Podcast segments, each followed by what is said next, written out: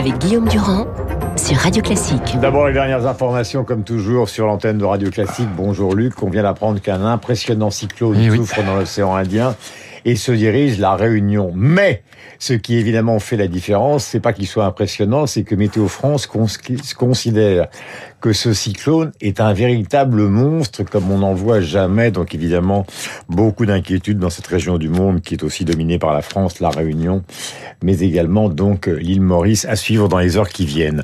Zelensky ce matin, enfin en tout cas révélé ce matin dans le Corriere della Sera, Macron perd son temps à discuter avec Poutine. Alors je vous ai écouté hier sur l'antenne de LCI, vous étiez pour une fois d'accord avec le président français euh, dans le discours qu'il a donné sur la conférence ou à propos de la conférence sur la sécurité euh, avec les, les positions du président français qui étaient plus pour la négociation que pour la poursuite effrénée de la guerre.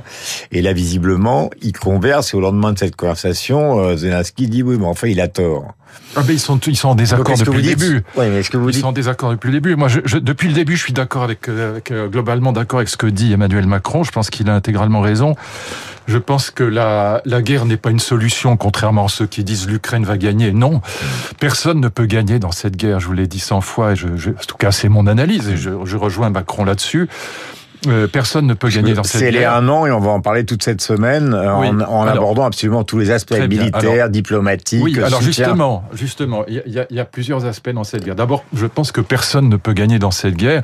Euh, la Russie ne pourra pas occuper l'Ukraine, c'est impossible. Et on a bien fait d'armer l'Ukraine, c'est très important, en armes défensives, pour que cette occupation euh, par la Russie soit impossible. Aujourd'hui, l'Ukraine est suffisamment armée par les Américains et en partie par l'Union européenne pour que l'occupation de l'Ukraine soit impossible. Et c'est une bonne chose.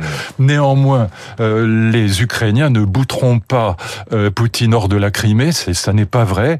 Mais même dans le thèse Donbass, depuis le début. et, et même dans le Donbass, en admettant même qu'ils réussissent à chasser les Russes du Donbass, ça ne mettrait pas un terme à la guerre civile qui est dessous. C'est ce que, vous dites aussi depuis voilà. le début. De- de- de- encore un élément très important, il faut armer l'Ukraine, là-dessus je rejoins aussi ce que le président Macron a dit, pour que l'Ukraine arrive en fin de parcours dans la possibilité d'une négociation qui soit à peu près équilibrée. Donc, euh, alors il a dit une négociation au terme de l'Ukraine, ça veut rien dire, ça, ça c'est c'est pas comme ça qu'il faut le dire. Sinon c'est pas une négociation. Mais il faut, comme l'avait d'ailleurs annoncé Kissinger depuis le début, qu'il y ait une négociation territoriale sur les territoires de l'Est. Euh, Il faut accorder une autonomie à ces territoires de l'Est, sinon il n'y aura pas de Mais paix. est-ce que ce que les gens qui nous entendent peuvent ne pas comprendre dans le raisonnement de Luc Ferry, et pourtant Ouais. donc grand ami de Radio Classique, et c'est une question que je vous pose, Oui. c'est qu'à chaque fois on a l'impression que vous voulez euh, essayer d'expliquer à Zelensky qu'il y a des choses qui sont impossibles, Oui. mais est-ce qu'on peut expliquer à Mac- euh, non seulement au président de la République française, mais aussi à Poutine qu'il y a des choses qui sont Mais impossibles? C'est impossible d'occuper arrière- l'Ukraine. Mais non, mais c'est ça. Oui, je mais- ne cesse de le dire. C'est impossible, Poutine. Poutine Mais voulait qui- quoi au début? Il voulait assassiner Zelensky, c'est assez clair, et il voulait occuper l'Ukraine beaucoup plus loin que les territoires du Donbass. Eh bien, c'est aujourd'hui impossible, et c'est une bonne Mais chose. qui vous dit ce matin qu'il y a renoncé à ça? Mais c'est pas une question de savoir s'il y a renoncé ou pas. La question, c'est que c'est impossible aujourd'hui. L'Ukraine est suffisamment armée pour qu'une occupation de l'Ukraine soit par la Russie soit impossible. Et donc, on a bien fait d'armer l'Ukraine de manière défensive, Mhm, encore une fois. compris. Et bon, bah oui, mais c'est très important. Non, mais- Donc, il faut, comme l'a dit le président Macron, il faut assurer la défaite de Poutine. La défaite au sens où si Poutine voulait assassiner euh, Zelensky, s'il voulait occuper Kiev, mettre à la place de Zelensky un fantoche pro-soviétique, pro-russe, bah c'est impossible. Donc, c'est d'une certaine manière là est la défaite de Poutine, et c'est une bonne chose. Et de l'autre côté, il faut que Zelensky comprenne qu'il il récupérera pas la Crimée et qu'il faut accorder une autonomie au Donbass. Maintenant, ce que j'aime dans la position de de- d'Emmanuel Macron, c'est que enfin, enfin, enfin, on entend une voix européenne qui n'est pas celle des États-Unis. Enfin, c'est quand même très important. Et là où je ne cesse de le dire aujourd'hui, Védrine et moi nous disons la même chose sur ce sujet. Védrine On dit a dans le transformé- ce matin, Oui. si on se base sur des questions idéologiques, c'est-à-dire en gros Occident contre Oui, monde russe, Voilà. non, il dit pas c'est une catastrophe, il Si. dit c'est une guerre qui ne qui n'en finira pas. C'est ce qu'on peut appeler une catastrophe. C'est une guerre qui ne se termine pas, c'est catastrophique. Bon, donc Non, mais une guerre idéologique qui peut en sous-entendre Non, c'est pas ça. Il y a, il y a cette idée euh, que, que là aussi je défends depuis le, depuis le début de ce conflit que la plupart des alors les Américains, euh, la présidente de la Commission européenne, la plupart des intellectuels français disent c'est formidable, c'est une guerre juste, c'est une guerre au fond de la démocratie contre toutes les dictatures. C'est un peu ce que et de pensent les Français dans, euh, Voilà. dans, dans Et- les, et de fait, dans les euh, sondages qui ont été de annoncés fait, par de fait, euh, Poutine fédère toutes les dictatures du monde. Hmm. L'Inde, la Chine, la Corée du Nord, l'Iran, 20 pays d'Afrique qui sont des pays tout à fait non démocratiques. Et donc, en effet, on peut dire, voilà, c'est une guerre juste de l'Occident contre l'Occident démocratico-libéral contre les dictatures fédérées par Poutine. Mais si on prend les choses comme ça, je dis pas que c'est faux, c'est évidemment vrai sur le fond. Ouais. Mais si vous prenez les choses comme ça, vous permettez à Poutine d'agréger le monde entier contre nous. C'est ça qui se passe aujourd'hui. Les gens ne le comprennent pas. Si, Poutine est en train. Bah oui, mais c'est lui qui gagne.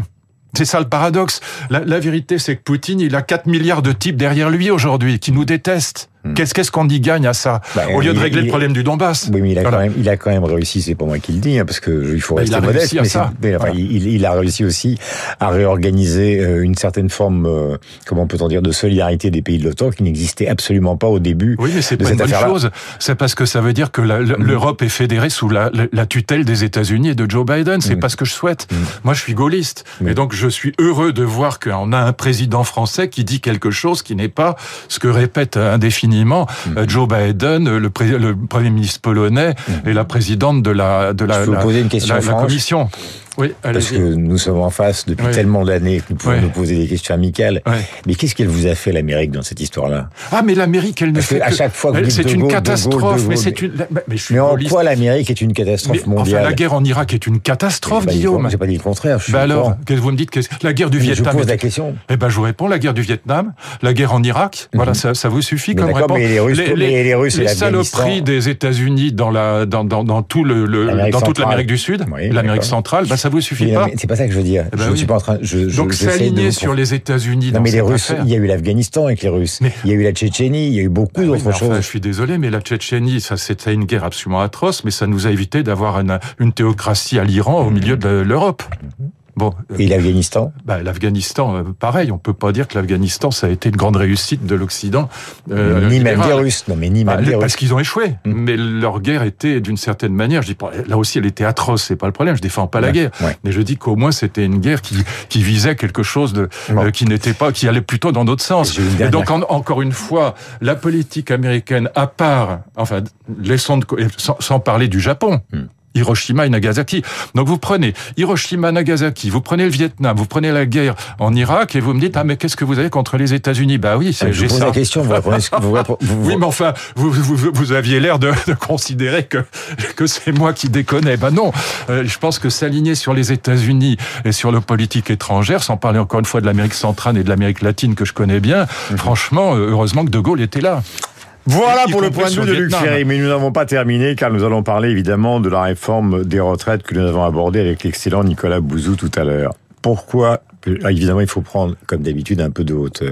Pourquoi ce qu'a fait Nicolas des pâquerettes Non, pas du tout, justement. On va revenir à votre affaire de gaullisme, et Dieu sait que tout le monde aime le général de Gaulle. Ah bah oui. Comment se fait-il que les Français, au fond, au fond du fond, refusent le capitalisme qui règne dans tous les pays du monde? Alors, il y a deux choses.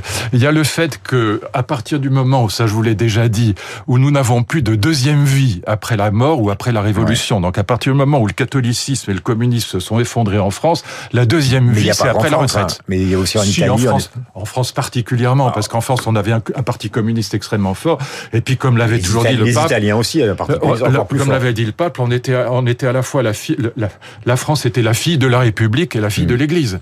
C'était très particulier la Mm. Les situation Italiens, ils avaient aussi un parti communiste très fort, ils avaient le Vatican en plus. Oui, mais enfin, c'est pas le- ni, ni même Mais je système suis là pour vous taquiner, ni- mon petit Luc. Non, il y a, a pas la Révolution française en Italie. Non, mais Guillaume, vous êtes historien quand même. Me dites Mais pas des choses je pareilles. suis là pour vous taquiner Et donc, et on non, va passer notre vie à mais- on va passer Non. notre vie à parler de la Révolution française. C'est passer. Mélenchon qui parle de 93 comme si c'était l'actualité de 2023, c'est pas vous. Non, mais vous, vous m'interrompez pour m'obliger à revenir à des choses que j'ai pas envie de dire, puisque j'étais parti sur autre chose. J'étais parti Je sur l'idée que la je deuxième vie aujourd'hui, ça n'est ni après la Révolution, le communisme est mort en France, il était à 30%, il montait jusqu'à 30%, il était à 2%, et comme je vous l'ai dit, 95% des Français étaient baptisés en 1950, ils sont 30% aujourd'hui.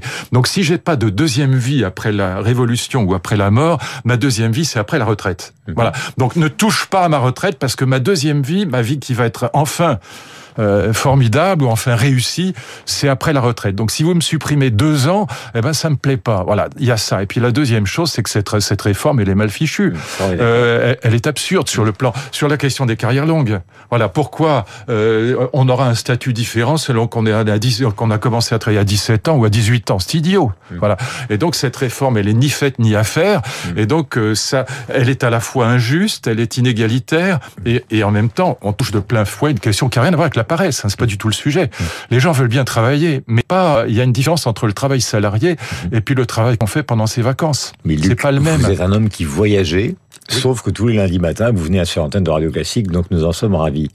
Alors, pourquoi, en fonction de ce raisonnement, oui tous nos voisins oui. acceptent quelque chose que nous on n'accepte pas. Car moi, je veux bien être d'accord avec vous. Cette retraite oui. est mal fichue Elle et celle du premier oui. quinquennat de Macron était bien meilleure sur le fond, bien Ah qu'inexplicable. non, ça pas non plus, je pense pas. Mais, mais bon, peu importe, ça c'est un autre dit débat. Meilleure pas- sur le fond. Non, je suis contre la retraite à point, mais peu importe, ça c'est un autre Vous débat. pas on C'est trop compliqué. ouais. Non, mais mais néanmoins, non. Pourquoi ben, je- on est les seuls à refuser ça? Mais parce qu'on a la, la France a un très très très très fort sentiment de justice. Vous, vous voulez pas qu'on parle de la Révolution française, mais ça vient de là bah, aussi. C'est- Et donc, il y a un très mon fort- métier pendant des années. Il y a un très fort, c'est ce que d'ailleurs ce que je vous rappelais, il y a un très fort sentiment de justice, il y a une très un très fort sentiment d'égalité en France, et donc euh, une réforme qui est injustice pour les, les, les personnes qui ont commencé, pour les gamins qui ont commencé à travailler à 17 ans, euh, ça ne passe pas. Pour les femmes, elle est injuste aussi.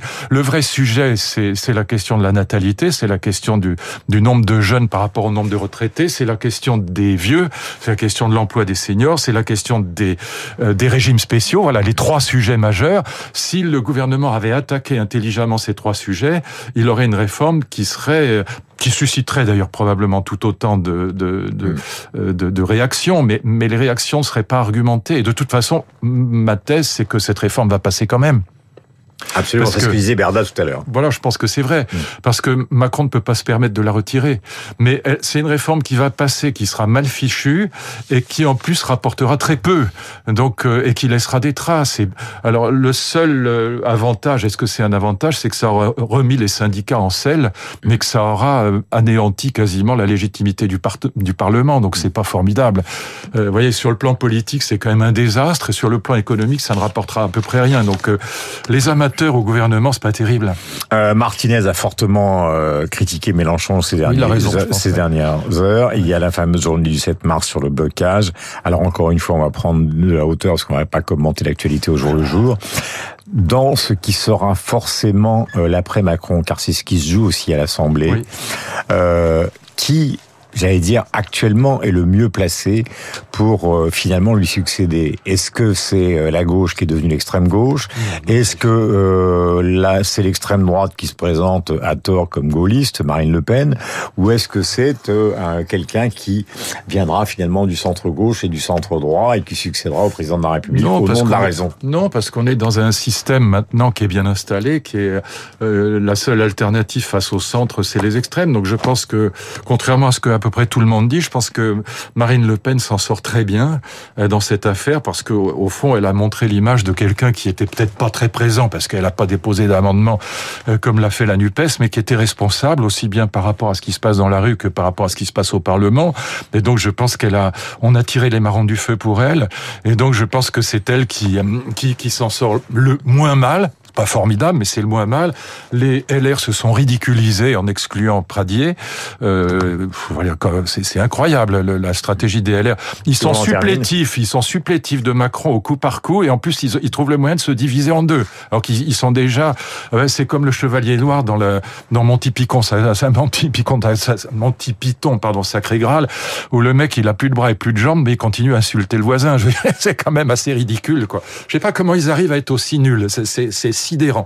Voilà. Et puis évidemment, la Nupes étant quand même assez largement ridiculisée, elle, traîne des boulettes partout. Donc euh, je pense qu'en effet, euh, c'est Marine Le Pen qui s'en sort le moins mal, mais le Parlement globalement s'en sort très mal. Et les syndicats en revanche, bravo, Berger s'en sort très bien. Merci Luc Ferré qui ce matin portait justement pour ces un an euh, de la guerre en Ukraine un blouson d'aviateur. Il est pile 9h, vous êtes sur l'antenne de Radio.